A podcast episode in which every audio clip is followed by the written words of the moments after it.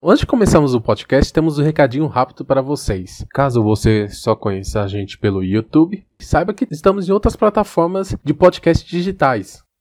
Nós estamos no Anchor, no Spotify e no Google Podcasts. Então você pode acompanhar a gente na sua plataforma ou agregador mais conveniente para você. E além disso, caso você não conheça o nosso trabalho no YouTube, o link estará aqui na descrição, assim como das nossas outras redes sociais. Agora vamos para o podcast. Olá pessoal, aqui é o Alexandre falando, do blog Canal N64 Brasil. Estamos aqui para mais um cast.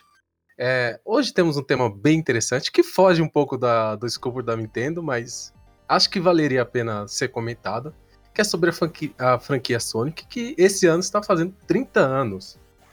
É, é até interessante ver franquias como essas que já está atingindo três décadas de vida. E temos aqui dois convidados para conversar um pouquinho mais sobre a franquia em geral. Vou apresentar eles. Primeiramente o Luiz. É, não, primeiramente. Não, é ordem alfabética, desculpa. Primeiramente o Ariel. É, oi, oi, eu sou o Ariel. É, eu ilustro, faço desenhos principalmente de Sonic. Se você for no meu perfil, você só vai ver desenho de Sonic. E ultimamente eu acabei ficando conhecido por isso. Então, muito prazer, muito, muita honra ter ser convidado para aparecer aqui no, no pod. Certo, muito obrigado. E temos aqui também o Luiz. Se apresenta aí, Luiz, por favor. Boa tarde, pessoal. Primeiramente, obrigado aí pela oportunidade, né? É, eu sou programador, né? Eu desenvolvi uma engine pro, pro Dreamcast, estou desenvolvendo um game no momento. E eu sou dono da página Sega Ultimate no Facebook. E é isso aí, vamos falar de Sonic. Certo, muito obrigado, né? É, e é até interessante que vocês estão meio que de dois lados diferentes, né, da mesma moeda. E são dois aspectos que a gente vai falar durante o podcast. Mas antes de começarmos a, a entrar mais nos jogos, eu gostaria que, que cada um falasse um pouco é, como conheceu o Sonic, como começou a jogar os primeiros jogos, falar um pouco desse início, o primeiro contato com a franquia. Beleza. É, eu, eu sou de 96, né? Então, é, quando, quando lá pros anos 90, tudo que vinha de fora demorava um pouquinho para chegar aqui no Brasil. E quando eu era pequenininho, tava, o Sonic estava chegando junto com o Mega Drive 3, com, com os Master System, e tava passando os desenhos na TV. Então passava aquele desenho, as aventuras de Sonic the Hedgehog, é, passava, acho que no SBT.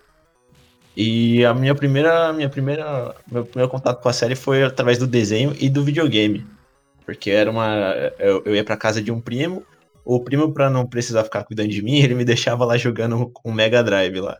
E aí eu jogava o Sonic 2. E, e desde pequeno eu sempre tive gosto por desenhar, minha mãe incentivava a desenhar.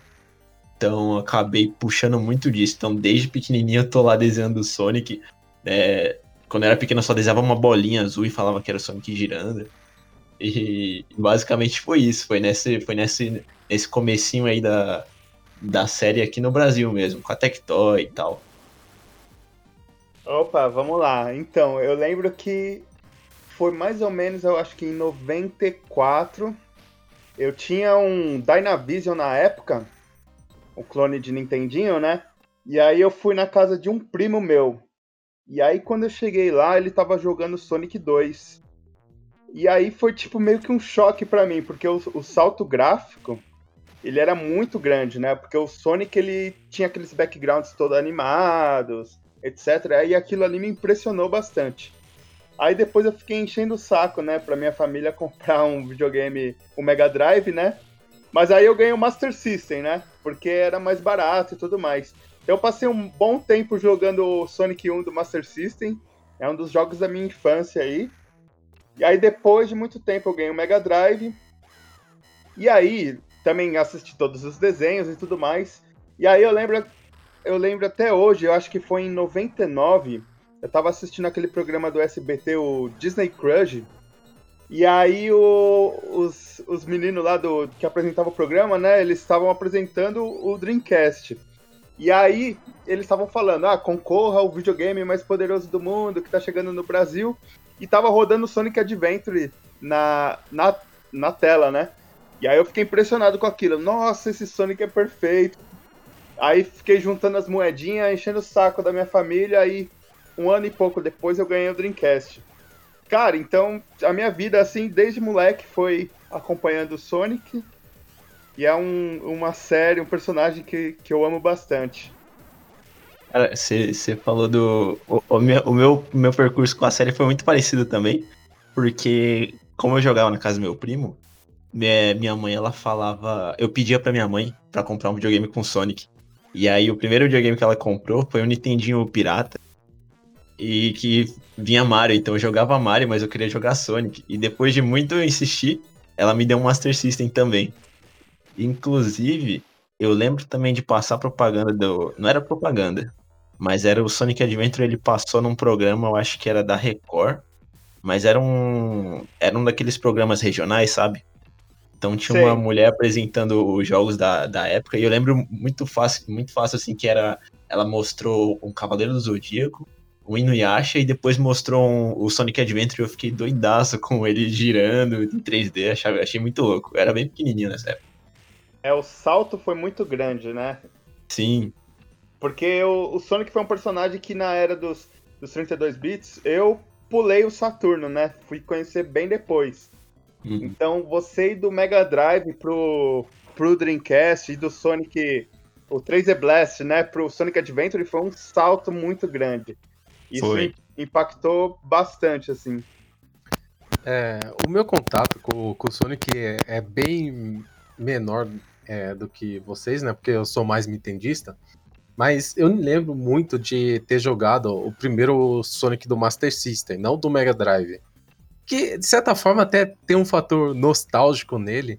E ele é bem diferente do Sonic de Mega Drive, porque, claro, tem a, as limitações do, do hardware e tudo mais, mas ter a, justamente pelo fato dele ter, por ter esse contato com esse do, pelo Sonic do Master System, é, tem um impacto um pouco maior em mim, sabe? E além de algumas coisas como tem a das as esmeraldas estarem nos estágios, sabe? Ou algumas diferenças. Então, de certa forma, até gosto mais do, do Sonic Master System e tudo mais. E, claro, só depois, muitos anos mais à frente, eu fui ter contato através de emuladores, através dos outros jogos, tanto Master System e tudo mais.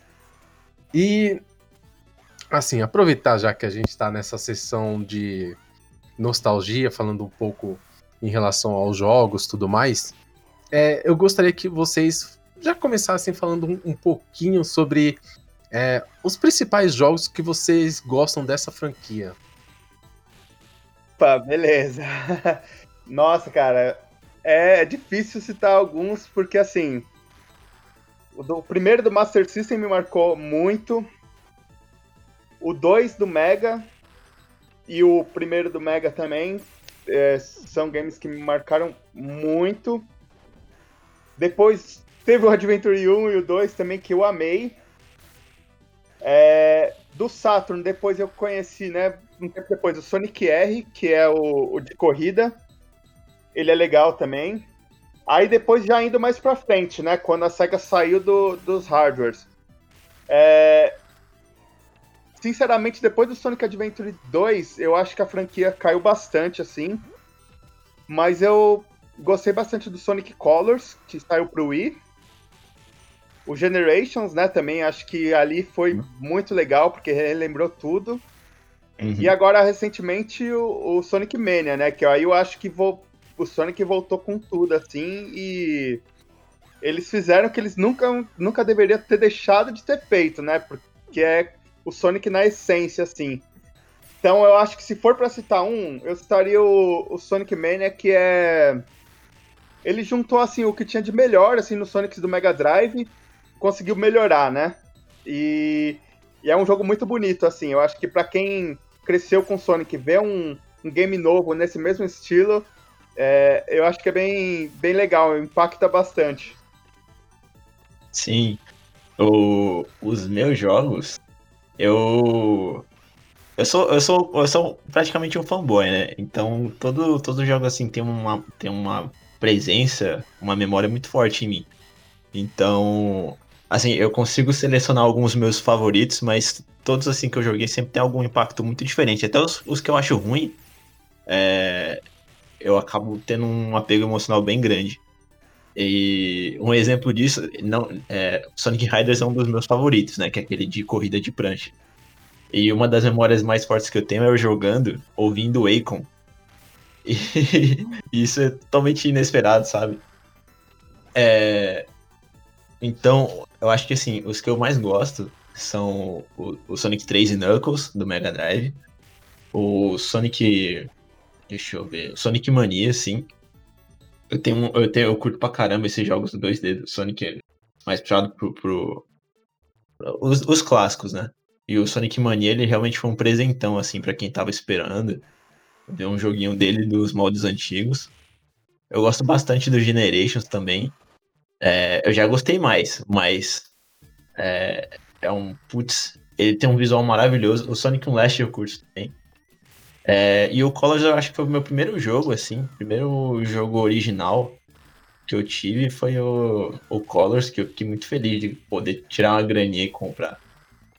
Uhum. Mas é isso, esses são os meus jogos. Sonic Mania, Riders, Generations e o, o, o 3 Knuckles. Ultimamente eu ando jogando muito Sonic Adventure 2.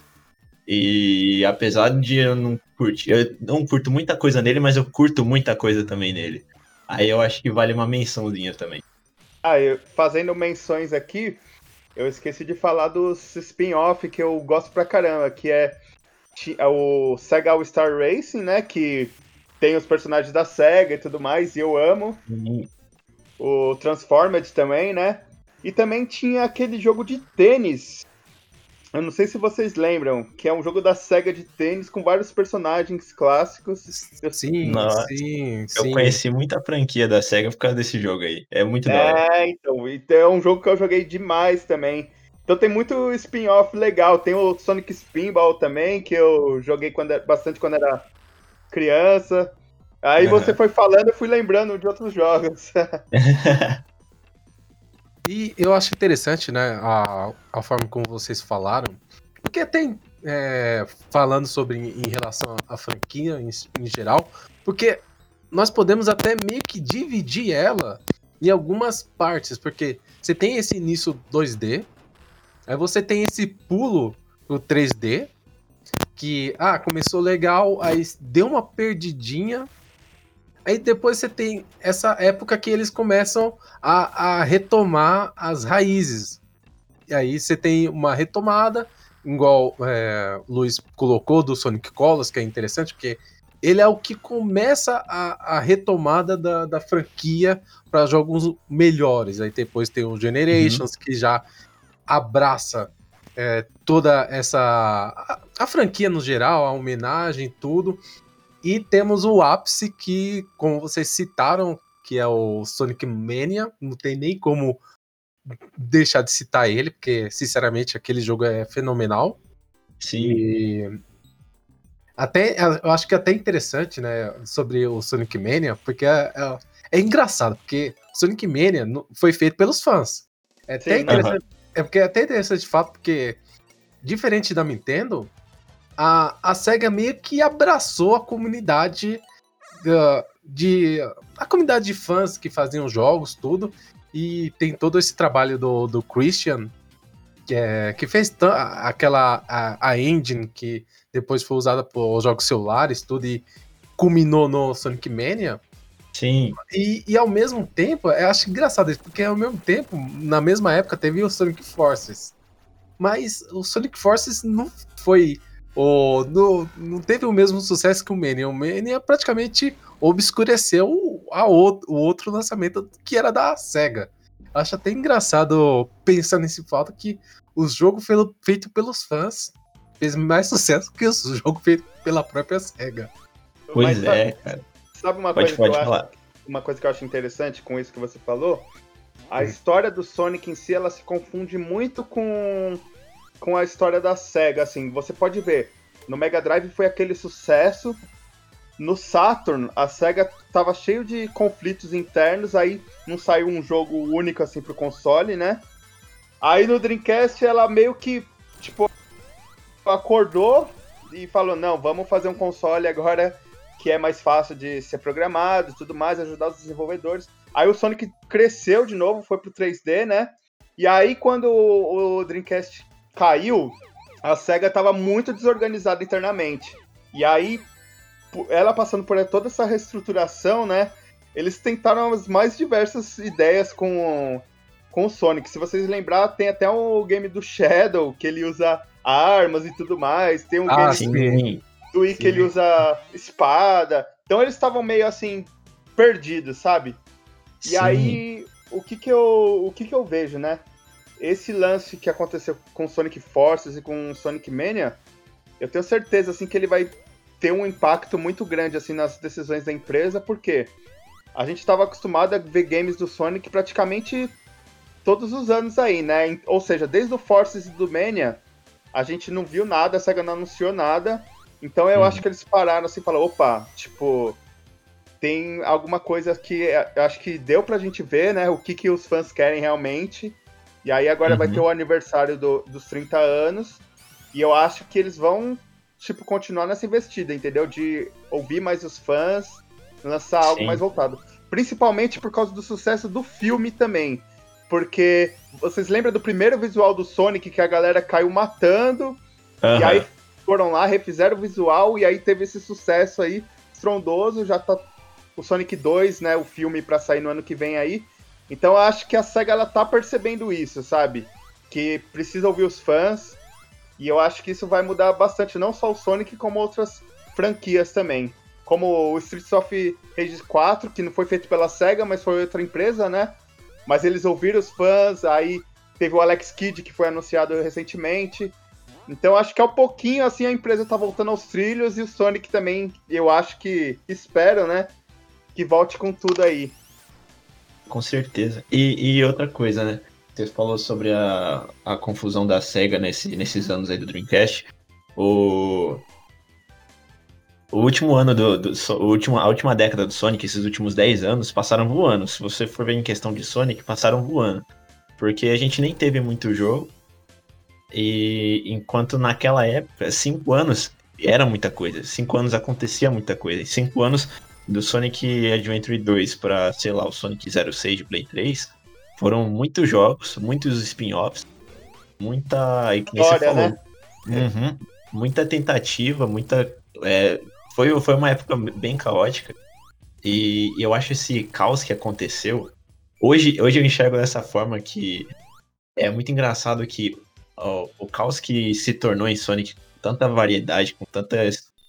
Com tanto tom diferente de jogo, que tem muito fã que gosta de Sonic por motivos muito diferentes, porque eles têm Exato. ape- apegos a jogos muito diferentes. E e também isso rendeu o Sonic como figura de internet que é hoje, sabe? Os memes que surgiram su- surgiram por causa desse, dessa caoticidade que não sei nem se é essa palavra certa, mas como foi caótico esses momentos. E aí a SEGA começou a encarar isso de uma forma positiva. Então você vê lá o perfil do Twitter de Sonic é, esbanjando e tirando onda com memes e tal, porque ela sabe que isso gerou um- um- uma repercussão positiva no nome. Apesar de inicialmente ser muito é, pejorativo, tirar onda de Sonic e tal, isso rendeu, tipo, fez o nome continuar na boca do povo, sabe? Na, na boca do povo que usa internet. E outro ponto também que eu acho interessante é que nesse momento que a gente fala que a SEGA começou a voltar trilhos, que é lá no Sonic Colors, é, se eu não me engano, é quando volta o Takashi Iizuka a dirigir jogo. Se eu não me engano, antes ele era um dos produtores, mas ele não era o cara que mandava. Se eu não me engano, ele nem faz aparição no Sonic Unleashed. Então, eu lembro muito bem de, tipo, acho que em 2010 ou 2011, ele numa entrevista, eu não lembro pra quem, mas houve uma entrevista que ele falou que quer fazer Sonic parecer cada vez mais Sonic.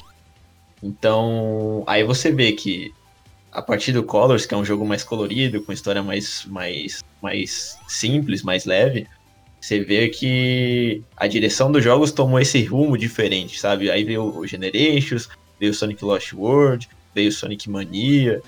Então ele, é, eles tiveram aí um tempo aí que ele tá querendo modificar algumas coisas.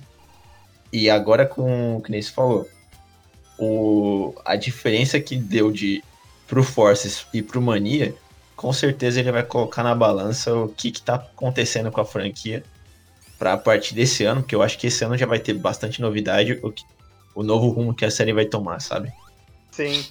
E só complementando o que o Ariel falou, que eu acho que é muito interessante, porque, igual ele falou, cada, cada fã gosta por um motivo totalmente diferente. Tem a galera que só curte o 3D com o boost, tem galera que só gosta do clássico. E eu acho que o, o Sonic é um dos games que tem mais fan games devido a isso. Porque cada fã tem a sua visão preferida sobre o jogo. Por isso que sai tanto fangame diferente assim, né? Sim, sim, com certeza. E eu até gostaria de aproveitar a situação aqui, fazer uma pergunta honesta, porque é uma visão minha meio que de fora. Mas, uhum. assim, é, porque assim, quando eu, eu, vejo essa, essa mudança pro 3D, eu vejo que a franquia ela começa a adotar um pouco foco maior na história né, em algum desses jogos da era 3D. E assim, claro, se você pegar, por exemplo, um Mario, o Mario ele tem uma história mais simples. Ele se foca mais no, no gameplay, trazer alguma coisa nova, tal lá, tal lá. O Sonic, ele sempre tem é, nessa, nessa época, ele sempre tem essa coisa de ah, é uma história um pouco mais séria, aí introduz uma porrada de personagens e quando você chega, por exemplo, no Sonic Forces e no Sonic Mania, além de, claro, um é 3D e outro é 2D, você tem o fato que o Sonic Forces, ele, ele parece estar tá mais ligado com essa essa veia de história igual tem esses outros jogos, e o Mania não, ele ser mais aquela coisa de, ah, um jogo divertido, a história não importa tanto, importante mais aqui as homenagens, os jogos tudo mais. Você acha que esse, esse, essa mudança de foco do jogo que teve nessa época impactou muito na qualidade deles? É, eu acho que, que sim. E eu, eu, vejo muito os jogos quando lançam, eu vejo muito o contexto do porquê que eles lançam, sabe? É, o Sonic Forces, ele veio depois de. Ele veio depois de um, Lost World, que ele, Lost World, se eu não me engano, é de 2013. E ele não foi muito bem recebido. Ele é um jogo bacana, mas ele não. A crítica em geral, os fãs não, não aceitaram muito bem ele.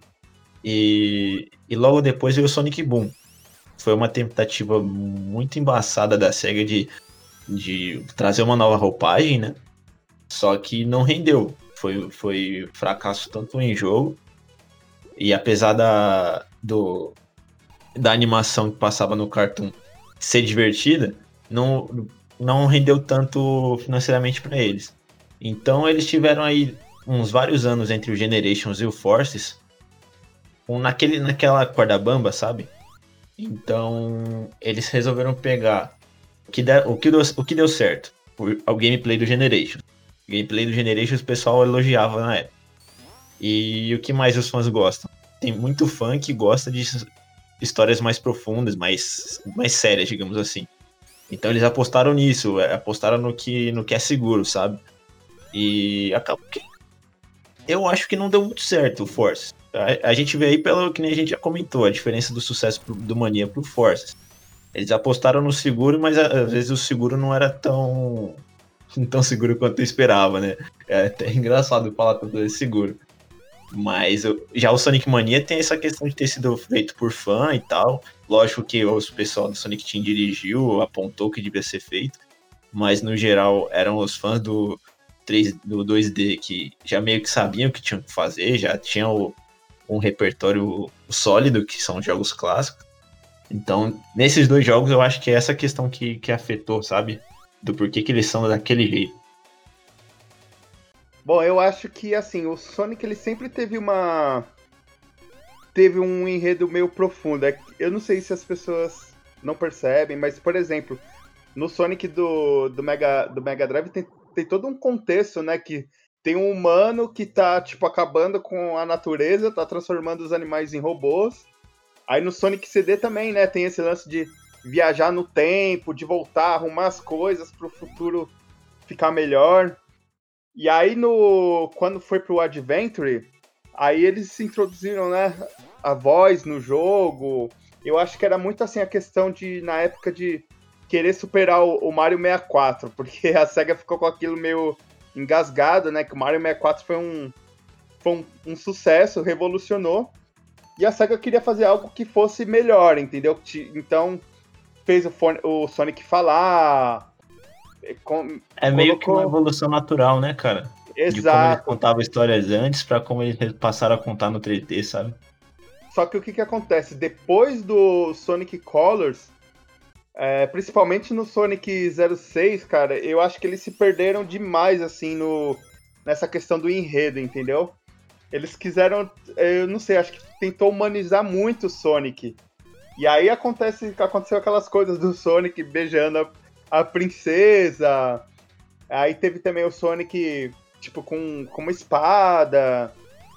Aí eu não sei, eu acho que eles meio que perderam foco nisso, né? Uhum. E. Então, porque para mim o Sonic sempre foi, né, o, o ouriço que era um animal, tipo, vai, um animal mais evoluído que tentava salvar os outros animais e proteger, né, a, a natureza. E eu acho que, assim, é igual o Ariel falou, o Sonic Generations, ele conseguiu trazer um pouco disso de volta com uma jogabilidade mais moderna, né? E aí o só que tem fãs que preferem, né, esse enredo mais profundo. Então, Forces acho que foi uma tentativa de juntar esses dois lados. Só que aí não, não deu muito certo, né? É, Agora, eu vejo, é... vejo bem parecido assim também. Sim, sim. Agora, com o Sonic Mania e com o filme, eu, eu chuto que a SEGA vai mais pra esse lado do, de voltar às origens.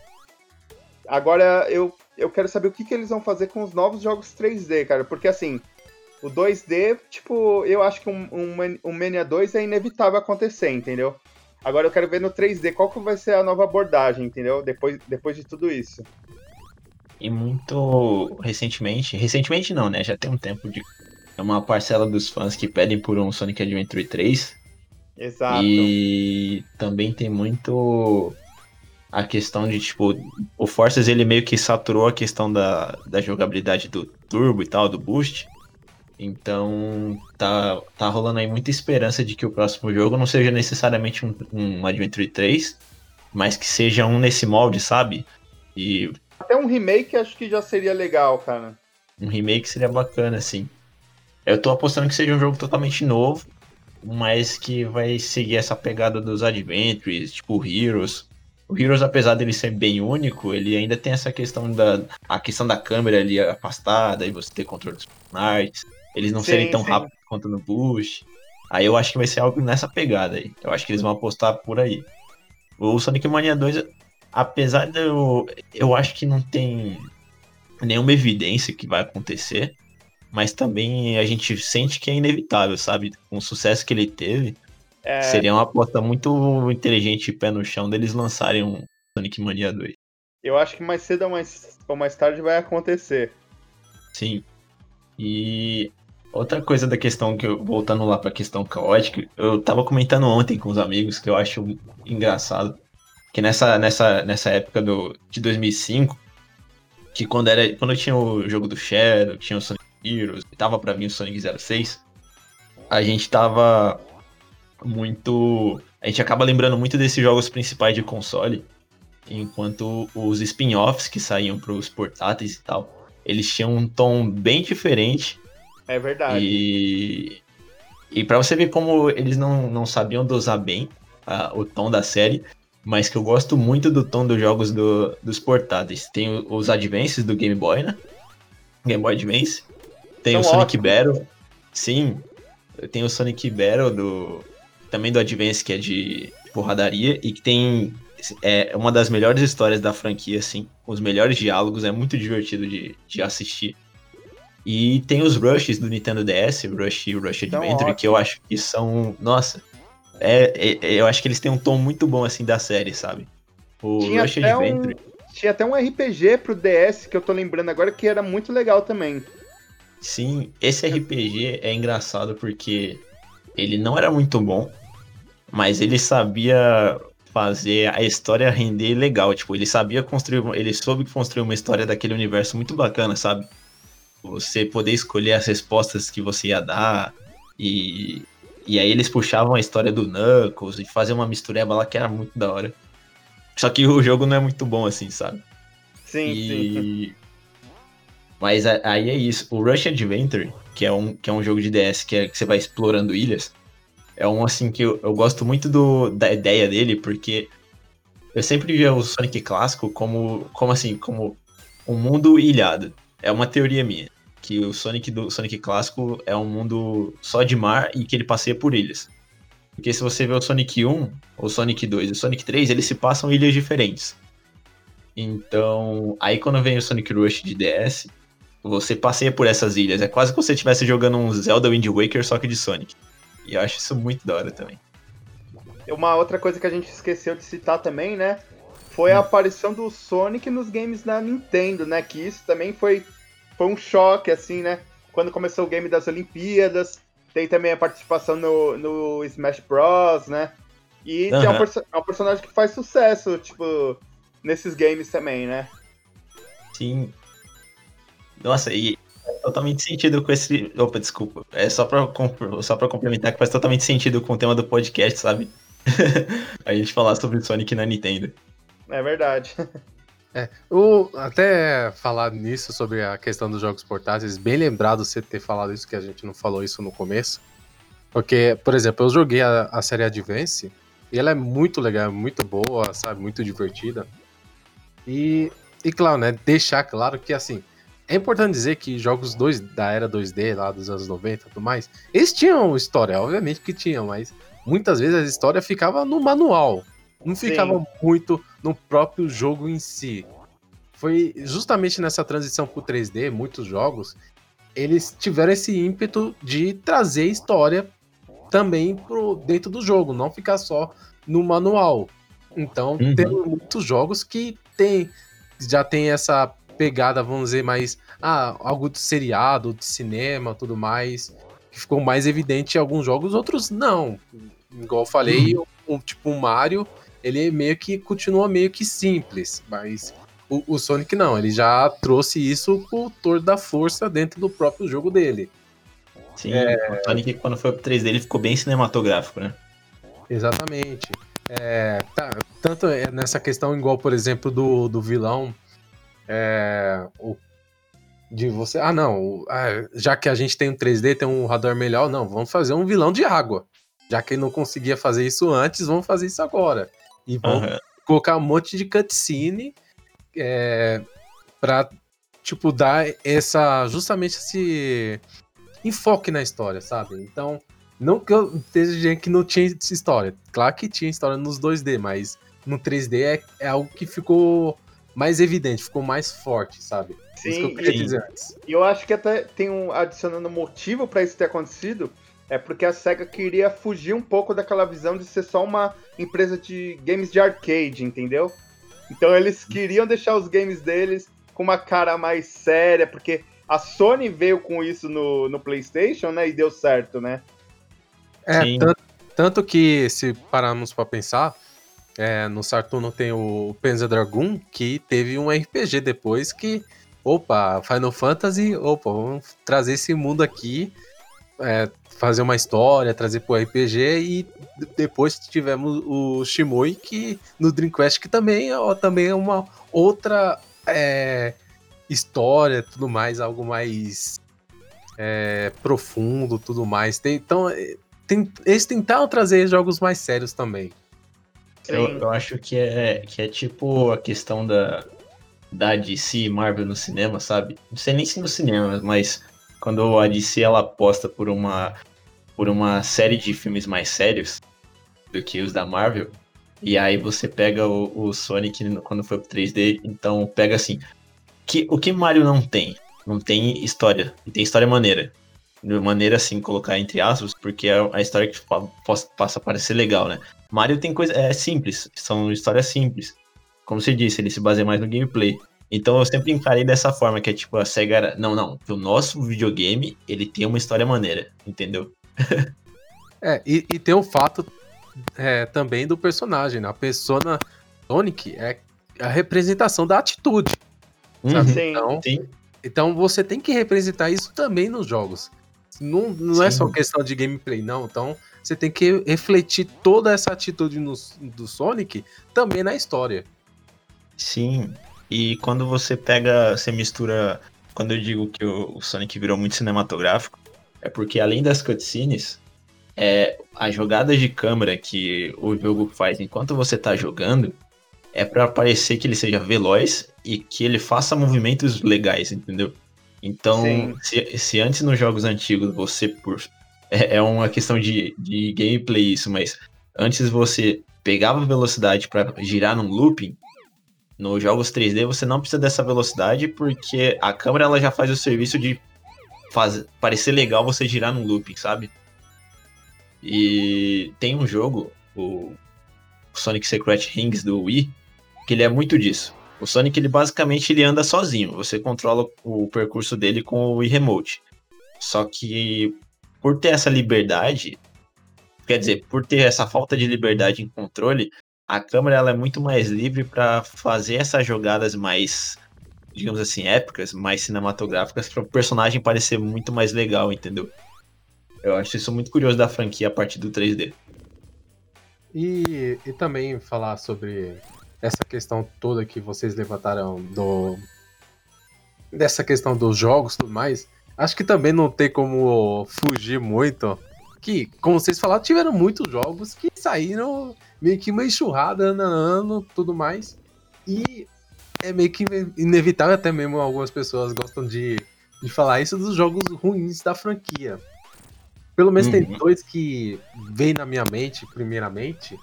O primeiro. os- é engraçado que acho que os dois piores jogos da franquia Sonic têm o mesmo nome. É- é- e foram lançados no mesmo ano. É engraçado, que é o, o Sonic the Hedgehog. Tanto a- o port do primeiro Sonic the Hedgehog pro Game Boy Advance. E o, e o Sonic 06, que é também Sonic the Hedgehog, que também é do Aham. mesmo ano. Os dois são do mesmo ano, sabe? 2006, né? Comemoração da, da aniversário Sim. de 15 anos. E os dois Sim. são ruins, sabe?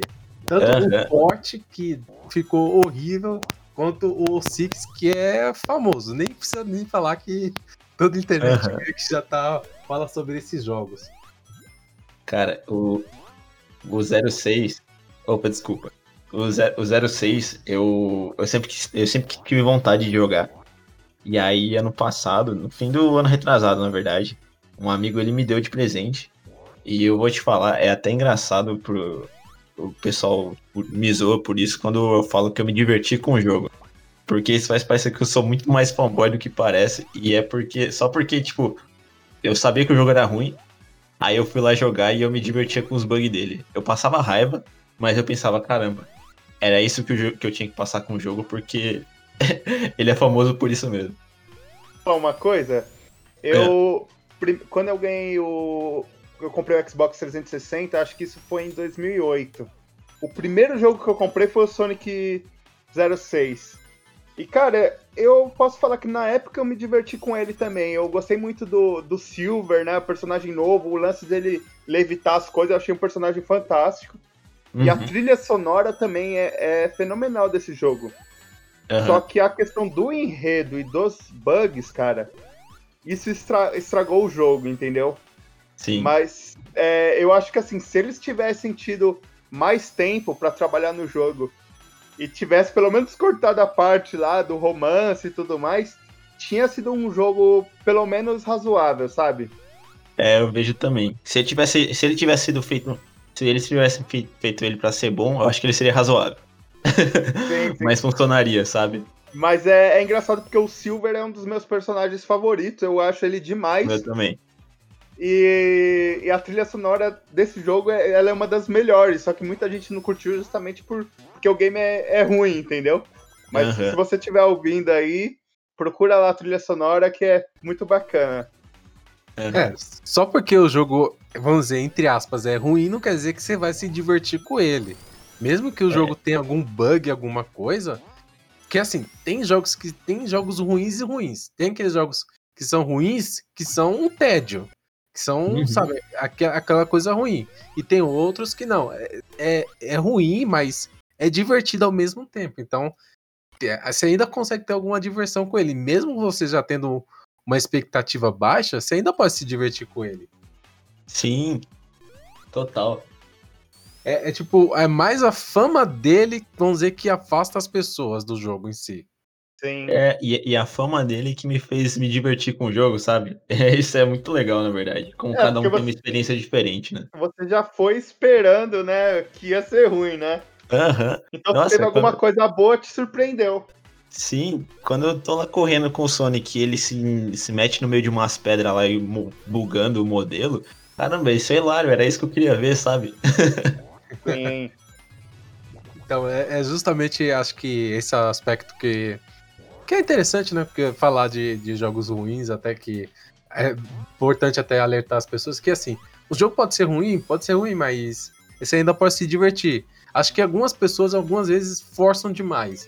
No caso do, desse Sonic, particularmente, é porque tem uma porrada de vídeo no YouTube e tudo mais. Pessoas que comentaram e realmente cria toda essa fama em cima do jogo. Ele Uhum. foi o cyberpunk da época, né, cara? É, sim. Exatamente. Saiu cheio Sim. de bug. A diferença é que esse você conseguia terminar, pelo menos. Cyberpunk é... dá umas travadas. Exatamente, eu até muito bem lembrado disso. E, e como eu até falei até agora há pouco, que assim, o, eu citei, né, do o porte do primeiro Sonic pro GBA, ele é um porte ruim, ruim. É um Uhum. porte que se você for jogar, você vai sofrer, porque o frame rate é horrível, o jogo é lento, é bugado. Ele tem, ele é ruim daquele aspecto que você não vai gostar de jogar. O, Aham. o- já o Sonic o 6 é. Ou o 6, é, eu prefiro falar o 6. É, Tem essa questão de. Ah, ele é ruim, mal programado, tem os bugs, mas ainda é jogável, ainda tá jogável. Já o Portes GBA, não. Aquilo dali é injogável.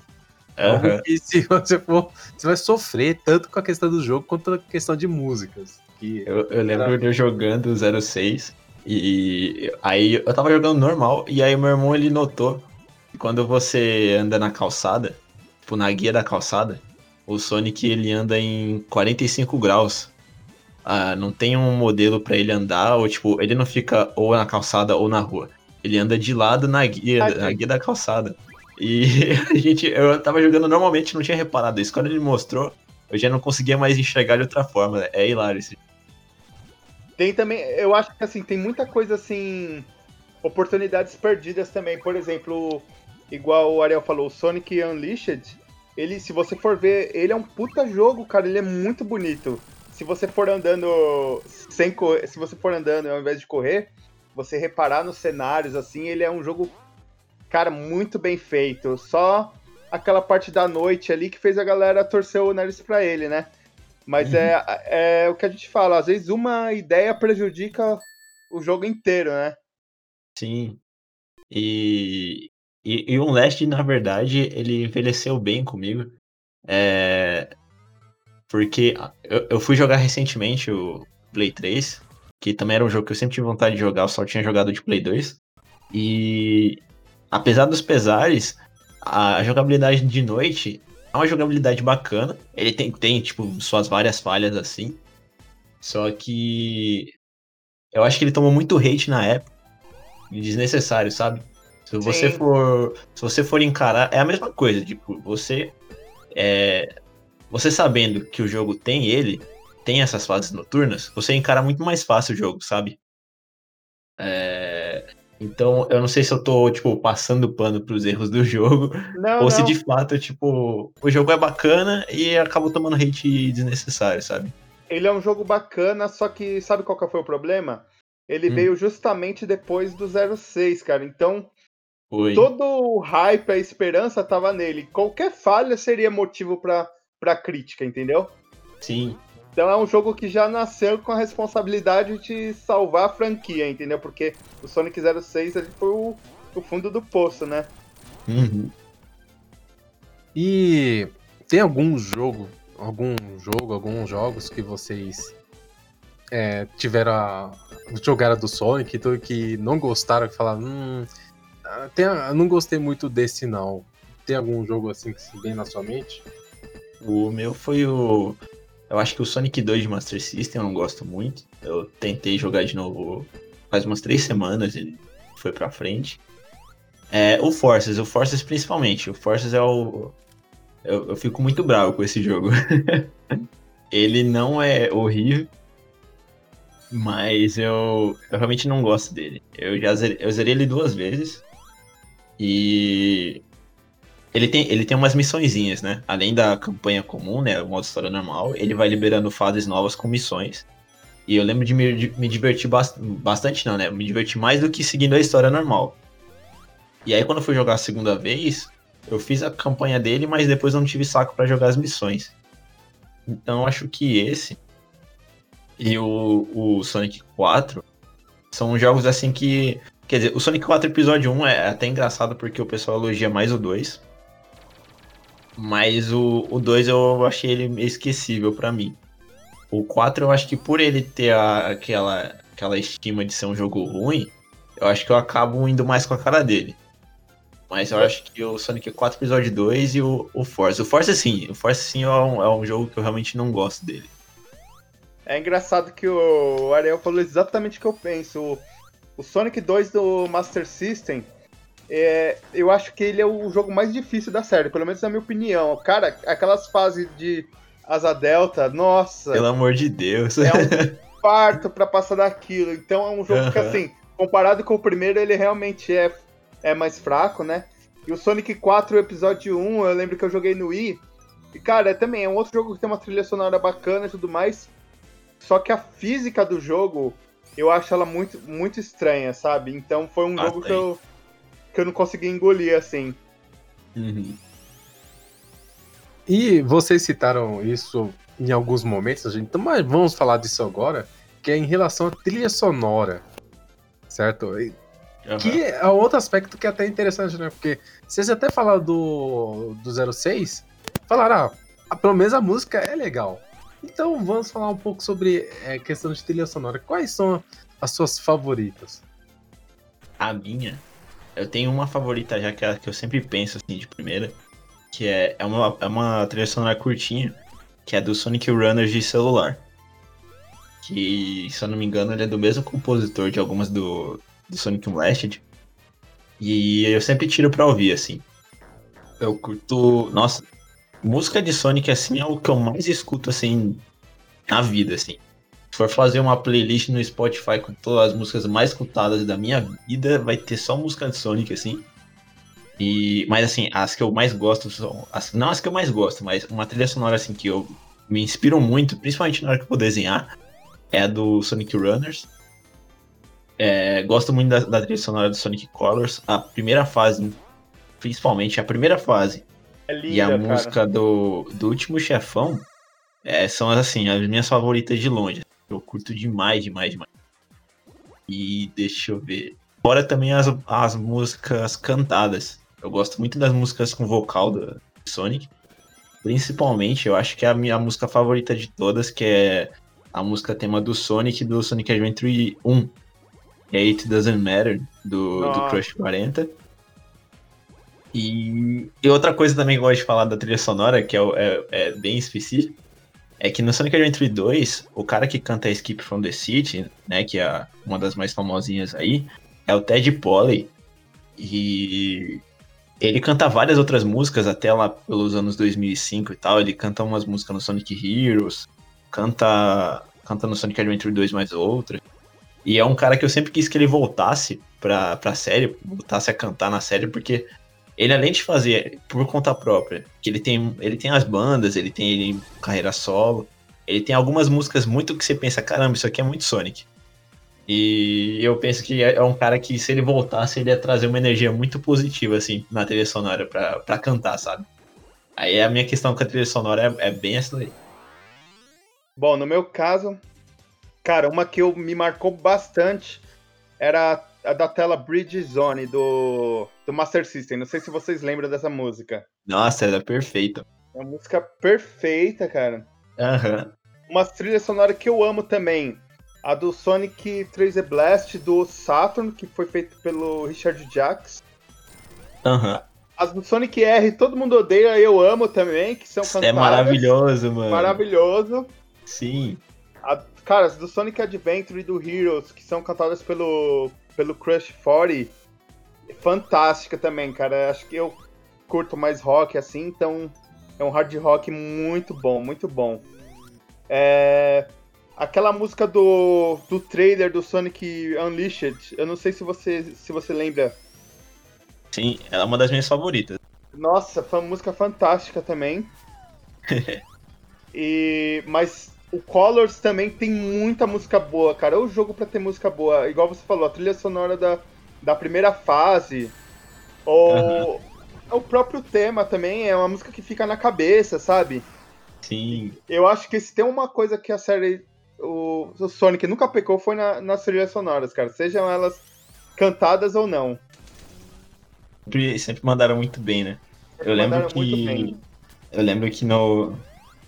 O, tem a Live and Learn, né? Que é a música do, do último chefão do Adventure 2. Que é Sim, quando tem o perfeito. Super Sonic e o Super Shadow lutando. Ela é uma das mais memoráveis, assim, da franquia. E eu lembro que eu passei, sem brincadeira, 10 anos enjoado dela. Eu não conseguia ouvir a música de tanto que eu já tinha escutado. E Nossa, é, eu foi lá pra 2009, assim, que eu, eu, eu senti que eu já tava enjoado dela. Eu não conseguia mais ouvir. E eu só fui ouvir, começar a voltar a ouvir, assim, ano passado, ano retrasado. E agora hoje é uma das que eu mais gosto também, que eu boto pra tocar e fico cantando junto, sabe? eu também gosto bastante da música tema do Tails no Sonic Adventure 1, que é aquela. Acho que é Believe in Yourself, que é. Tipo, é muito boa. É, tem a letra pra, tipo, acreditar nele mesmo. É legal, Hum. assim, porque as músicas têm um, têm um contexto, assim, sobre o personagem, né? É, eles contam um pouco do personagem, é muito bom. Ah, e eu lembrei de mais uma, uma trilha sonora que eu amo também, que é aquelas trilhas de rap do, do, do Knuckles que tem no Sonic Adventure, cara. No 1 e no 2. Cara, eu sempre racho com essas de rap do Knuckles. É muito engraçado, cara. É muito da hora. As, trilhas, a- as letras são muito, muito boas. Sim, sim. Ah, eu esqueci, mas é isso mesmo. Até se possível, até depois eu vou tentar. Eu vou tentar, vai ser uma missão meio impossível, mas eu vou tentar. Depois Hum. é pegar esses comentários todos de vocês e criar uma, uma playlist com essas músicas e colocar no link, né? Pegar, encontrar. Ah, eu posso YouTube. ajudar também. é. É, também posso te A ajudar, música cara. de Sonic é mais fácil pra mim do que qualquer coisa assim. Exatamente. Ah, então a, a gente vai elaborar também então, essa playlist é, Uhum. de música, tudo que eles citaram, e a gente vai colocar também. Vai estar no link do, do episódio quando tiver lançada, e vocês vão poder ouvir um pouco delas também quando estiver ouvindo o podcast, ouvir depois e tal, caso tenha interesse. Vai ser legal também. É, é até interessante porque assim a pessoa vai ter também uma noção do que vocês estão falando também, né? Sim, é, eu acho. Eu gostaria de complementar também que o Luiz comentou que não só acerta em música. Eu lembro de um exemplo muito ruim de música, um exemplo muito bom de música ruim Sonic, que é justamente nesse RPG que a gente já comentou de Nintendo DS. Que eu não sei o que, que eles fizeram. Eu acho que não foi por, por questão de hardware, porque o hardware do DS tinha, dava pra fazer muita música legal. Mas eles fizeram umas versões de música do Sonic.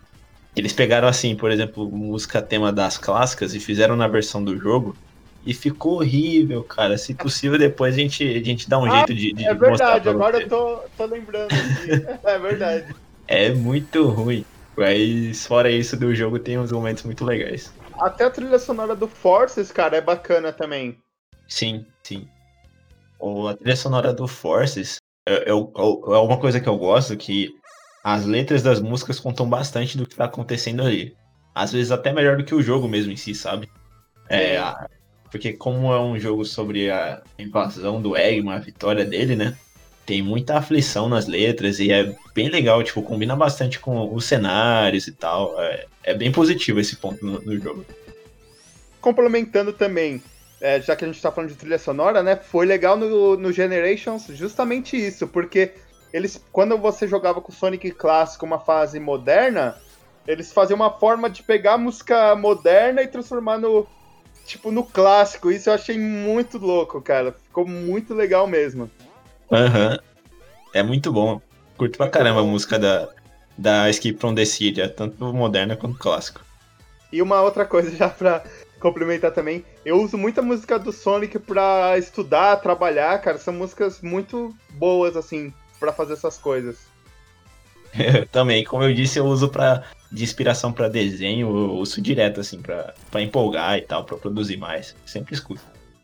É, e já falando também sobre essa questão sobre a empolgação e tudo mais, é, aproveitar, né? Recentemente tivemos o, o, o, filme, né? E acho que foi um sucesso, podemos dizer assim, né? Foi um sucesso, né? Tanto de público e de crítica, bilheteria, né? Apesar de ter sido lá no início da pandemia, né? Infelizmente. É...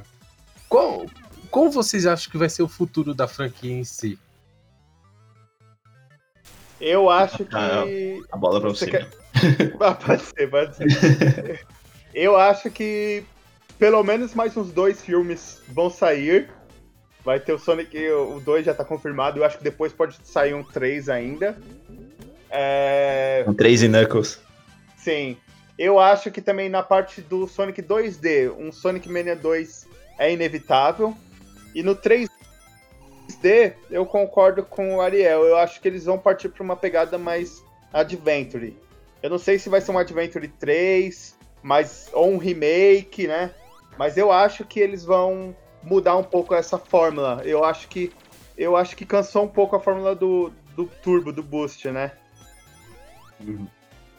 É, então, o que eu vejo assim pra, pra franquia assim com relação ao jogo também é isso e, e filme também, o filme foi um sucesso. Eu acho que o 2 também vai ter muitos bons momentos, o pessoal vai curtir também o, o Tails. Então eu acho que, o, eu acho que o, o segundo filme não vai ter erro, vai, vai render também. É, sobre o 2D, é, eu disse, não, não, eu não vi evidência assim, de que estão produzindo. O, o pessoal que está que tava envolvido no Sonic Mania não, não comenta sobre esse tipo de coisa.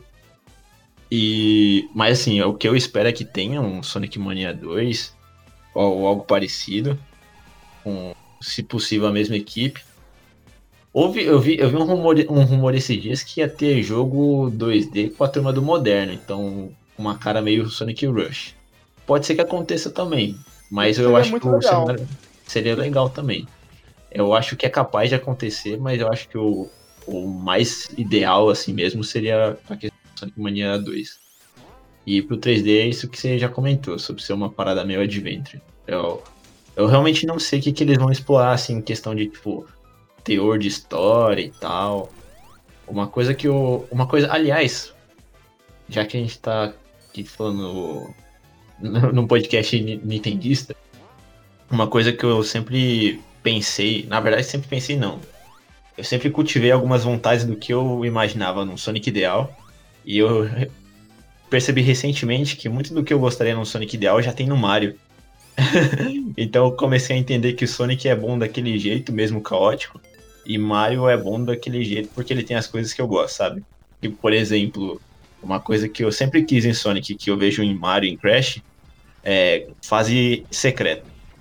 E é uma coisa que eu achava isso muito da hora no Mario, eu acho muito da hora no Crash, mas que não acontece em Sonic. E. Mas é isso, eu, eu gostaria que eles explorassem algumas coisinhas novas. Não, não, não tanto se basear em nostalgia, mas fazer um negócio mais coerente, sabe? Vamos ver no que vai dar. Até, já que você citou isso, até pensar, tava pensando no, sobre algo esses dias, né? Que recentemente tivemos. Recentemente não, já faz algum tempo que tivemos o lançamento da, do 3D, do 3D All-Star do, do Mario. E, uhum. claro, teve, teve muitas críticas porque é bem simples a coletânea, pra falar a verdade. Só tem uhum. os jogos e, e a trilha sonora, não tem muita coisa extra no jogo. E eu tenho o, no GameCube o, o Sonic Mega Collection, que tem alguns uhum. jogos, tudo. E eu fiquei pensando, caramba, não é que a, essa coletânea do Sonic que foi lançada anos atrás na era do GameCube é melhor do que essa coletânea do Mario? Porque não, não questão dos jogos em si, mas a, a questão que dos extras, porque, poxa, você tem manual, você tem vídeo, você tem o, o vídeo de introdução do Sonic CD que tá, cara, uma qualidade boa. Apesar de ser Sim. game, mas tá qualidade boa. Tem as capas da, do gibi também, né? Isso, tem, tem uns gibis lá, sabe? Você tem alguns jogos, tem jogos extras. Aí eu fico pensando. Então, a apresentação do menu é legal, tudo. Eu fiquei pensando, caramba, essa trilogia do Sonic, quer dizer, trilogia não, essa coletânea do Sonic, que foi lançada anos atrás, é muito melhor do que essa do All Stars, que, falar a verdade, é meio simples. Tudo bem que, ah, legal, o jogo está em HD, textura legalzinha, tudo, mas. No Switch e tal, é legal, mas.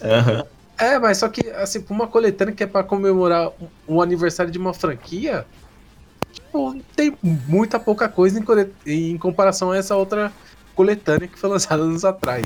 Apesar que, assim, tem muita coletânea de jogos da SEGA. Isso tem a Sim, Sim. isso é tem isso a que Tá, Tipo, Tem a roda. Sei. esses jogos já estão em todas as plataformas possíveis, né, cara? Sim. Exa- exatamente. Mas com questão de extra mesmo, eu acho que essa coletânea aí realmente é muito boa, mano. Se eu parar pra pensar assim, é, é uma, é quase uma definitiva mesmo, porque eu tenho uma coletânea aqui de Play 3 de jogos da, do Mega Drive que não tem, se eu não me engano, tem esses extras assim. São mais tipo jogos mesmo. Alguns vários jogos do Mega Drive. Não sei se vocês Aí- lembram do, do É. Sonic Gen, do Sega Saturn. Aham. Sim, Eu acho que, se eu não me engano, foi a primeira coletânea. E Tinha um mundo 3D, tinha tinha. ah, também parte com comerciais. Uma Uhum. coletânea muito completa. O que eu acho que foi o problema dessa coletânea da Nintendo é, é porque, assim, eu. Primeiro eles quererem vender isso por tempo limitado. Tipo, qual é o sentido disso, cara? Né? Sim. Tipo, deixa rolar lá. E outra coisa também foi ser, tipo, full price, o preço de um jogo AAA. Tá certo que são jogos AAAs pra sua época, mas. Cara, se fosse pelo menos 30 dólares, vai, metade. Com certeza, tipo, a recepção teria sido muito melhor. Mas a gente tá falando aqui, mas o negócio vendeu horrores, né, cara? Então a, a É. Nintendo, mais do que ia- ninguém, ela, ela sabe o que faz, né? Sim, eu ia comentar, tipo, no, mesmo com os 30 dólares, não ia garantir, não ia garantir que ia vender mais, sabe? Porque no preço que tá, ele já vendeu um monte. Exato. Sim. É porque era a questão só que a gente tá acostumado em ver outras coletâneas de outros jogos em outras plataformas. E você já vê que lá, tipo, lá se tem, além das melhorias e extras, geralmente como o Luiz citou, tem essa questão do preço que ele é mais barato, ele já vem com o preço mais reduzido, não vem com o preço full price. Enquanto do, Uhum. da coletânea do, do Mario tem essa questão que ele ser realmente bem direto, sabe? Bem seco, só tem os jogos e alguma coisinha, e ser preço cheio, de 60 dólares. Seria Sim. melhor. Essa questão de ser limitado, eu até entenderia a questão do, da mídia física. Assim, ah, vamos fazer uma mídia física limitada, mas essa questão do digital. sentido, né? É, a questão do digital aí também já é outra coisa que também já não, não gosto. É, Mas é, isso aí é, é um assunto que nem vou comentar, porque senão eu vou falar muita. vou falar demais também. Mas pelo menos eu, eu- pelo menos eu tenho que dar crédito à SEGA, pelo menos nessa questão de, de coletâneas que eles fazem bastante, trazem muitos jogos deles de volta. Tanto a, a questão de nos outros consoles, outros consoles, o Sega Ages e tudo mais. Então, recentemente até vimos o o Virtual Racing, por exemplo, no Switch, que que tá, fantástico. tá muito Eu- bom. É a melhor versão do jogo, cara. Exatamente. Antes acho que Virtual era Racing? é, É, Virtual sabe o Racing. Virtual Racing que saiu pro Mega? Aquele chip especial, aí depois saiu pro 32X, Saturn. Ah, que da hora. Eu não, Ah, não era não me familiar com esse. Se eu não me engano, ele foi o primeiro jogo de corrida poligonal. Aí fizeram uma versão pro Switch agora. Cara, Uhum. que coisa linda. É, é fantástico. Que Exatamente. Exatamente. Se você vê aquele jogo, tá, nossa, tá muito bonito. Então, tem isso, tem a questão do Panzer Dragoon, que eu comprei até a versão digital agora do Panzer Dragoon, que tava em promoção até na Shop brasileira, eu comprei, cara, eu joguei um pouquinho, não joguei o original, mas eu joguei um pouquinho do desse daí, tá, tá muito bonito, sabe? Então, pelo menos eu tenho que dar crédito à SEGA, pelo menos por essa questão de sempre estar deixando disponível jogos antigos. Sim. Diferente da Nintendo que não faz muito isso. isso. É. Eu não sei se vocês repararam, mas toda a coletânea, até o Mega Drive Mini, a maioria tá faltando o Sonic 3.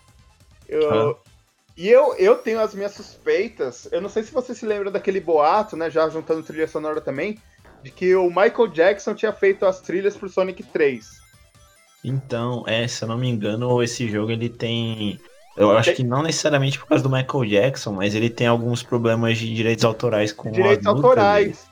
Dele. É, eu- cara, ele sempre faz falta nas coletâneas. Eu, eu acho triste isso, porque é um jogo muito bom e uhum. tipo, não tá disponível em todos os lugares igual, igual os outros jogos, entendeu? Pois é, o, lançou o Sonic 1 e o 2 pra celular, né? Que são o, o 1, 2 e 3 que relançaram assim pra celular e tal. Até o CD, Só- cara, saiu. Sim, o, o, a versão de Play 3 que eu jogo aqui do Sonic CD, nossa, é a versão definitiva do jogo, é maravilhoso. E, e seria legal de ver isso no, no Sonic 3. Tá? E, e é, é curioso porque, digamos assim, eles estão demorando tanto pra fazer, que eu não sei se vocês já viram, mas tem um, um hack room dele chamado Sonic 3 é, Air, é A.I.R, que é, é uma versão que tem diversas melhorias, ele é widescreen, ele adiciona coisas, ele é praticamente um, um remasterizado do jogo, só que feito por fã, assim. E é maravilhoso, cara. É, é a versão, tipo, definitiva mesmo do, do jogo, só que feito por fã. É muito bom. Nossa, você falando nisso, eu lembrei também de uma outra coisa que também tenho que citar isso antes que eu esqueça. Falando Hum. sobre essa questão que. O seguinte, né? Como vocês já citaram, tem o, o Sonic Adventure 1 e 2, e eles foram lançados para PC. Só que a versão de Sim. PC é conhecida por ser uma das melhores. Aham. E de ter muitas coisas erradas ali até hoje, que nunca foram consertadas. E a Sim. comunidade pegou, fez. É, é, vamos dizer que fez um, um mod nos jogos para ser a versão definitiva e para principalmente deixar mais próxima dos lançamentos é, originais, do, do Dreamcast. Eu tava porque- jogando esses dias. Exatamente, que você até citou. Que tem essa questão que quando eles trouxeram pro PC, eles fizeram bastante mudanças. Até vi um vídeo sobre as mudanças que eles fizeram. E é muita mudança, é muita coisa. É Uhum. impressionante. Até então. principal coisa que me incomodou foi a, a textura dos personagens. Eles estão meio plastificados, cara. É, sim. Sempre Ah, eu- nessa questão mesmo do- do- dos modelos serem diferentes e meio esquisitos. É, a nunca, cai- versão do nunca original é bem no mais meu, bonitinha. nunca caiu no meu gosto justamente por isso. A versão do. PC. Eu lembro que quando eu comprei pra Play 3, no Play 3 ele se vende como. Porque a versão de PC é o Sonic Adventure DX, né? Sim. E no, no Play 3 ele se vende como Sonic Adventure. Então eu comprei achando que era um, um port da versão de Dreamcast. E aí quando eu abri o jogo, era, o- era o DX. Eu fiquei muito invocado com, com isso. Ai, ai. É, eu, se, eu, se eu não me engano, eu vou tentar também é, procurar esse vídeo. Acho que um amigo meu também tinha me mostrado. Tem um vídeo e também tem um site que também lista todas essas mudanças, né? Do, Uhum. do port. Também vou deixar linkado também. Vou tentar lembrar disso também. Que é importante porque é muita coisa. Estamos falando não só de questão de modelos, mas também questão de cores, iluminação, efeitos. Tem muitas mudanças que ocorreu entre o lançamento original e a versão DX, como vocês falam. Sim. É, E tem um assunto que eu até gostaria de, de abordar também, que que meio que tá ligado muito com a franquia Sonic, que é a questão de fanart. E até o, Ariel pode falar um pouco mais, mais sobre isso, porque é interessante, porque como a franquia tem muitos personagens, é interessante ver que tem pessoas que até mesmo criam seus próprios personagens e tudo mais. Claro que tem também um pouco da fanática que é ruim. Isso tem em tudo quanto é, Aham. é em toda a fanbase, mas acho que a do Sonic se destaca um pouco, né? Então gostaria que você falasse um pouco sobre isso. Cara, é, eu, eu acho muito da hora como. Não, não necessariamente sobre fanart, mas como a franquia tem tanto fã que se, se empolga em, em encarar projetos, sabe? Em desenvolver habilidades por, para fazer coisa de Sonic, sabe? Então você vê muito fangame por aí, que é de é de fã querendo fazer, e aí vai aprendendo a fazer programação. Você vê muitos canais falando sobre Sonic, então é uma galera querendo não querendo virar youtuber, mas usando, aprendendo sobre edição de vídeo, sobre efeitos para fazer vídeos sobre Sonic. E isso se aplica muito em desenho também, ilustração. Que é a galera que, assim como eu, quer fazer suas próprias histórias de Sonic ou quer desenhar o Sonic da sua própria forma. Então a gente acaba se empolgando nisso e querendo aprender mais e mais para fazer desenhos cada vez mais legais. E eu acho isso muito da hora. Eu, eu fico muito feliz quando eu vejo uma galera da gringa que vem me seguir. E aí eu vou ver, eles desenham tão bem quanto, sabe? E gostam de explorar histórias com personagens, inventar suas próprias histórias de personagens que já têm suas histórias, sabe? Por exemplo, sei lá, pegar uns, o Silver e fazer, fazer uma história que é dele, da, a, do, do, próprio artista pensar numa história do Silver e vai lá e desenha o Silver, sabe? Eu acho isso muito da hora. É uma comunidade que cresce muito. É, cresce muito assim, individualmente, né? É, avançando suas habilidades, mas que cresce também em grupo, é, elevando, né, elevando o nome da marca, assim, é, é, parece um negócio muito de mercado falar, mas é de que de fato acontece. A marca ela continua em evidência porque as pessoas continuam empolgadas falando e produzindo sobre. Acho isso muito foda. Uhum. E eu até me lembro, né, que eu conheci você justamente por causa da que você participou da CXP do ano passado, né? Sim. Awards. Aí eu, uhum. eu lembro quando eu vi, e falei, caramba, olha só que da hora. Eu vi essas ilustrações, achei muito massa. Já cheguei a seguir você no Twitter e tudo, acompanho seu trabalho, né? Muito legal. Uhum. E eu vejo que você, você interage muito com esses outros artistas, essas outras pessoas que também desenham Sonic, sabe? É, é uma uhum. comunidade bem vasta, para falar a verdade. É bem vasta e tem de todos os estilos, todos os gêneros, todo e cada um pensando da sua própria forma e é muito da hora. Cada um desenhando o seu, em cara, que nem eu te falei, né? Cada um gosta do Sonic por um motivo diferente e eles acabam colocando isso nas artes deles, sabe? Eu acho isso muito maneiro. Uhum. E assim, quando você desenha o Sonic, é... como eu posso perguntar isso daí direito? Exatamente é, qual o estilo que você gosta mais de tentar imprimir na sua arte? Cara, eu gosto muito do. Eu gosto muito de uma energia leve de Sonic. Então, quando, quando eu penso em Sonic, sempre me vem à cabeça assim: Sonic Heroes, Sonic Rush, que são jogos com tons leves, mas muito coloridos e muito, muito otimistas, sabe? Eu gosto muito de como o Heroes ele, ele é brega, no sentido de que ele fica reforçando a ideia do trabalho em equipe, do poder da amizade. E eu gosto muito desses valores, sabe? Do, do de você ir pra frente, você ir além, você tá sempre com um sorriso no rosto. Então, quando eu desenho Sonic, eu gosto de colocar essas ideias assim em mente. Eu penso num Sonic mais colorido, é, empolgado. É, é basicamente isso que eu penso. Assim. Eu, então, você acaba vendo muito desenho meu coloridão por causa disso. Seja porque eu trouxe isso de Sonic para mim, ou porque realmente eu gosto das coisas mais coloridas, mais vivas, sabe? Cores vivas. E é isso. É, até é importante citar que a thumb do podcast, tanto a versão de vídeo quanto a versão de áudio, vai ser a ilustração do, do Ariel. Pedi autorização para ele, né? Uhum. Ele selecionou um e falou: ó, usa essa daqui que essa aqui é legal. E é justamente, né, que é a alma do Sonic Tails.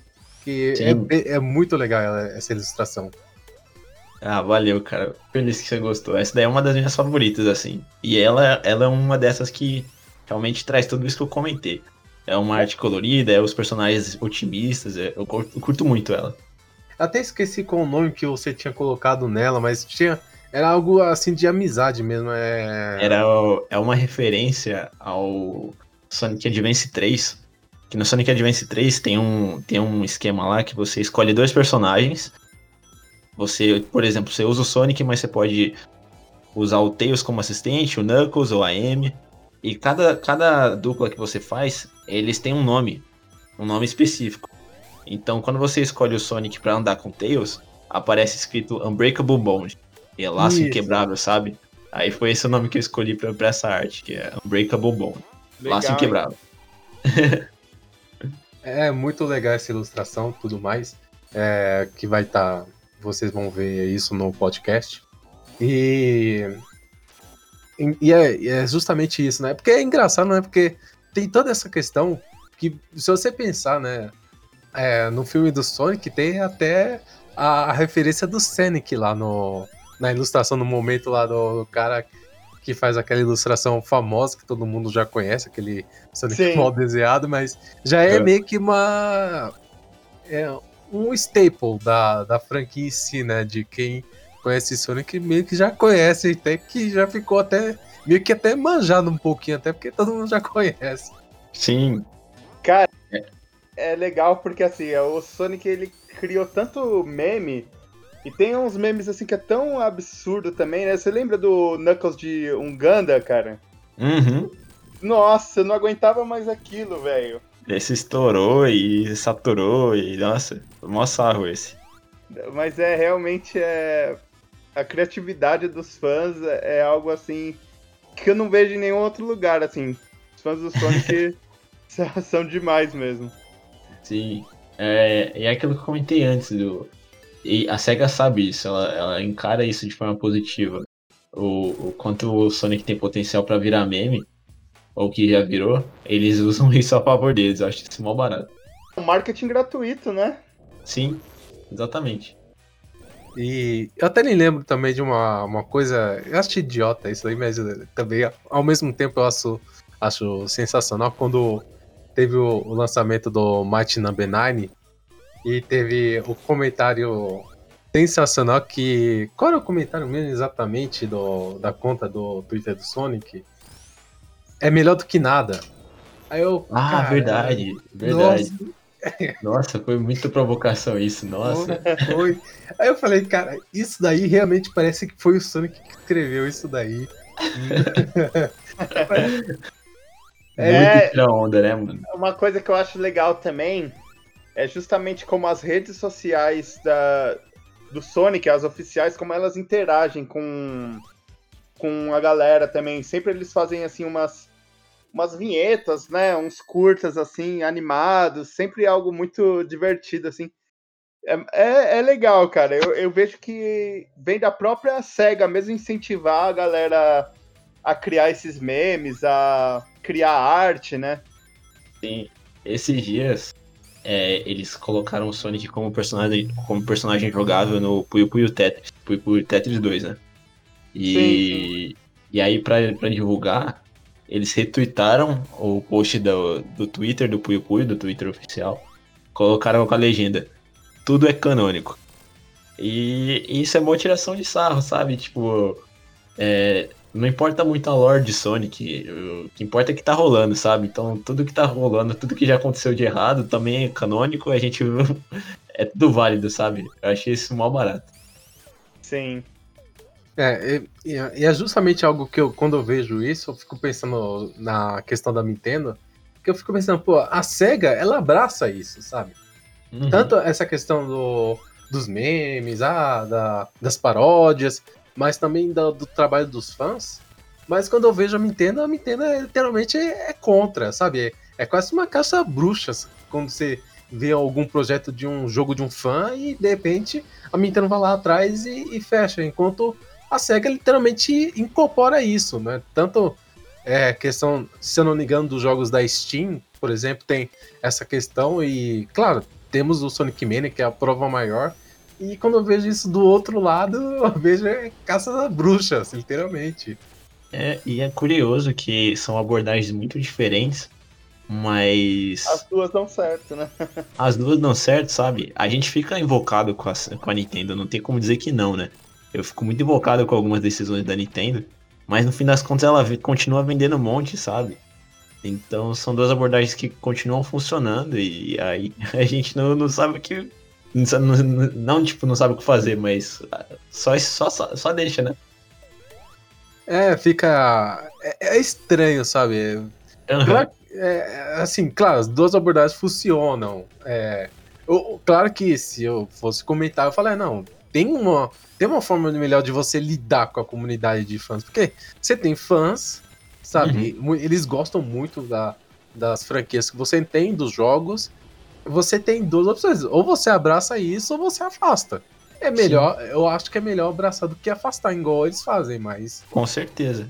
É, Eu acho que é uma abordagem muito mais efetiva, assim, pra, com os fãs, né? Mas aí você vai ver os números da Nintendo continua do mesmo jeito. Exato. Só crescendo, essa é a realidade. É, mas é, ainda assim eu fico pensando, cara, mas pelo menos o- o- os fãs da SEGA, de alguma forma, apesar de dos deslizes, de algumas coisas, pelo menos eles estão até felizes. De Sim. alguma forma. Porque pelo menos você tem uma comunidade que a empresa ela te aceita mais do que a do outro lado. Que não te aceita Sim. tanto assim. Cara, eu tava comentando com um amigo ontem que é muito curioso, pelo menos a minha parte, né? Eu, eu sou fãzão, né? Eu sou fãzão, tipo, super assumido assim nas redes, não paro de falar de Sonic. Mas se você for ver, o último jogo principal é de 2017, já vão fazer quatro anos já. Exato. Como que em quatro anos eu tô falando de Sonic todo dia? é porque os fãs estão produzindo coisa, sabe? A gente continua produzindo coisa, continua saindo coisa nossa, assim, independente, a gente continua falando sobre o que a gente queria, o que não queria. Mesmo que o último jogo não tenha sido tão bom, a gente tá lá curtindo a série do mesmo jeito, sabe? Exato. Exato. É justamente a comunidade que alimenta a. Ela se autoalimenta, vamos falar dessa forma, né? Porque tem Aham. tanta questão do, das fanarts, como falamos, dos ROM hacks, modificações tudo mais. Tudo isso alimenta a própria comunidade, não só é, a empresa em si fazer o jogo, lançar, ou ter um anúncio. É, é realmente a própria comunidade que, que se autoalimenta. Acho que isso é muito importante. Uhum. É, bem, acho que não tem mais nenhum tópico aqui na, na minha pauta, né? É, é, gostaria de ir para as considerações finais, se vocês tiverem alguma. É, cara, a minha consideração final é que se fosse deixar, eu ia ficar dois dias falando de Sonic aqui tranquilo. é, é bem fácil falar de Sonic pra mim. Mas é isso. O, o- curto muito a série, curto muito desenvolver coisa. O meu sonho é sempre produzir alguma coisa oficial, assim, pra, pra série.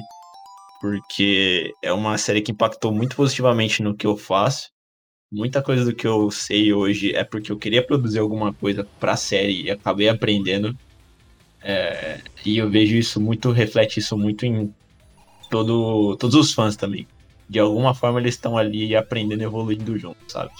Então é, é uma das coisas que eu mais gosto, assim, na série no geral. Não só. Assim, o, o próprio personagem Sonic, ele tem essa filosofia, né? De sempre ir além. E essa questão que cê- vocês comentaram também de é um personagem de atitude, né? Então eu gosto muito de, de, de ver isso incorporar na comunidade. Então, aí minha consideração é essa. Muito obrigado por me convidar. Foi muito da hora participar e conversar com você. É, Luiz? Eu também, primeiramente, queria agradecer, né, pela oportunidade de participar. Foi um papo muito legal falar de, de algo que eu amo, né? Do mesmo jeito que o Ariel falou, eu sou muito grato à franquia do Sonic, a, a SEGA em si, né? Moldou muito do que eu sou hoje. É, todas as decisões que eu tomei de carreira, foi tudo por influência de jogos que eu jogava, né? Quando eu era criança. Então, assim, eu sou muito grato e eu sempre vou me sentir um pouco em dívida com, com esses jogos, entendeu? Por isso que eu sempre é, fico falando sobre eles, tenho página, posto as coisas, também faço programa algumas coisas, é porque assim, sempre tem aquele sentimento de pô, os jogos fizeram tantos por mim, o Sonic, a SEGA, eu tenho que retornar isso de alguma forma, sabe? Então eu acho que é isso Uhum. que que faz a comunidade ser tão forte assim. A gente se entrega mesmo porque fez bastante pelo que a gente é, né? Então é, é isso aí. Queria agradecer aí mais uma vez e espero aí que a gente possa fazer outros. Foi um papo bacana. Ah, sim, com certeza. Ah, e não podemos esquecer, né? Vocês têm que fazer o seu próprio jabá, por favor, né? Antes de, de terminar, né? Por favor. Passa a bola de novo. Opa, então vamos lá. Então, é, tem uma página lá no Facebook, né, que é Sega Ultimate. Também agora a gente criou a página no Instagram.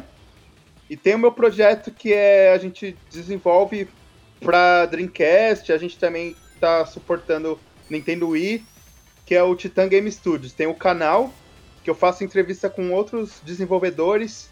Tem, já fizemos entrevista com um brasileiro que trabalha na Sega Europa. Já entrevistamos o dublador do Ryo Hazuki, do Shenmue. Entrevistamos o pessoal que trabalhou na Tectoy. Então, assim, é um canal voltado mais para desenvolvimento mesmo. E aí a gente publica os trabalhos lá também, né?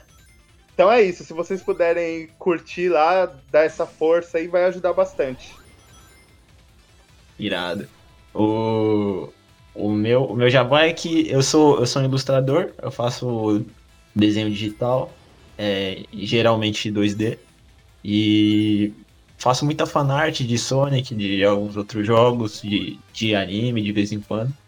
Então, o, o, meu perfil no, no Twitter é onde eu mais posto desenhos em desenvolvimento ou projeto já feito, que é Ariel Sereio, ou arroba, ou no Instagram, que é arroba Ariel Meirelles. E e é isso. Eu, eu posto muita besteira, mas também posto muito desenho. Então, convido vocês aí a verem meus desenhos de Sonic e comentar uh, quando, quando possível. A gente troca um papo sobre isso. Beleza? Valeu. Só abrindo um parênteses aqui, eu amo a Nintendo também, não é só a SEGA. Cara, é indiscutível meu amor por, por, pela Nintendo também com relação aos jogos. ai, ai. É, a gente gosta de tudo, é, não, não quer suscitar nenhuma briga, né, de, de fanbase, não, não, longe disso. Apesar da, da, dessa história de guerra dos consoles, toda a gente gosta uma da outra, né? É Sim. verdade. Tanto que eu tô então falando aqui da SEGA, mas tô com o Switch aqui do meu lado, cara. É, eu vou terminar aqui já vou jogar o 3D World já. é, então, só lembrando que os links estarão aqui na descrição, né? De das redes sociais, tudo deles. Eu quero agradecer muito aos dois pela participação, terem adicionado muito ao tema, terem falado sobre a franquia, todos os detalhes e tudo mais. É, comentários sempre estão também disponíveis. Muito obrigado a todo mundo que ouviu. Também falar que é importante dizer que o Sonic, como franquia, é gigante, né? Porque, cara, temos quadrinhos, filmes, jogos. Nossa, tem muita coisa, animações. Coisas que são produzidas até hoje. É uma, uma franquia que parece que não dá sinais que vai parar nunca. Sim. Então, realmente é grande. 30 anos é realmente é uma marca muito importante, porque se pararmos para pensar, muitas franquias que conhecemos, clássicas, hoje estão realmente na, na, já na casa dos 30, então realmente é um marco é, impressionante para a franquia, então parabéns. E muito obrigado a quem ouviu até aqui. Neste comentário, curtam, compartilhem e até a próxima. Falou! Falou! Valeu, pessoal! Falou!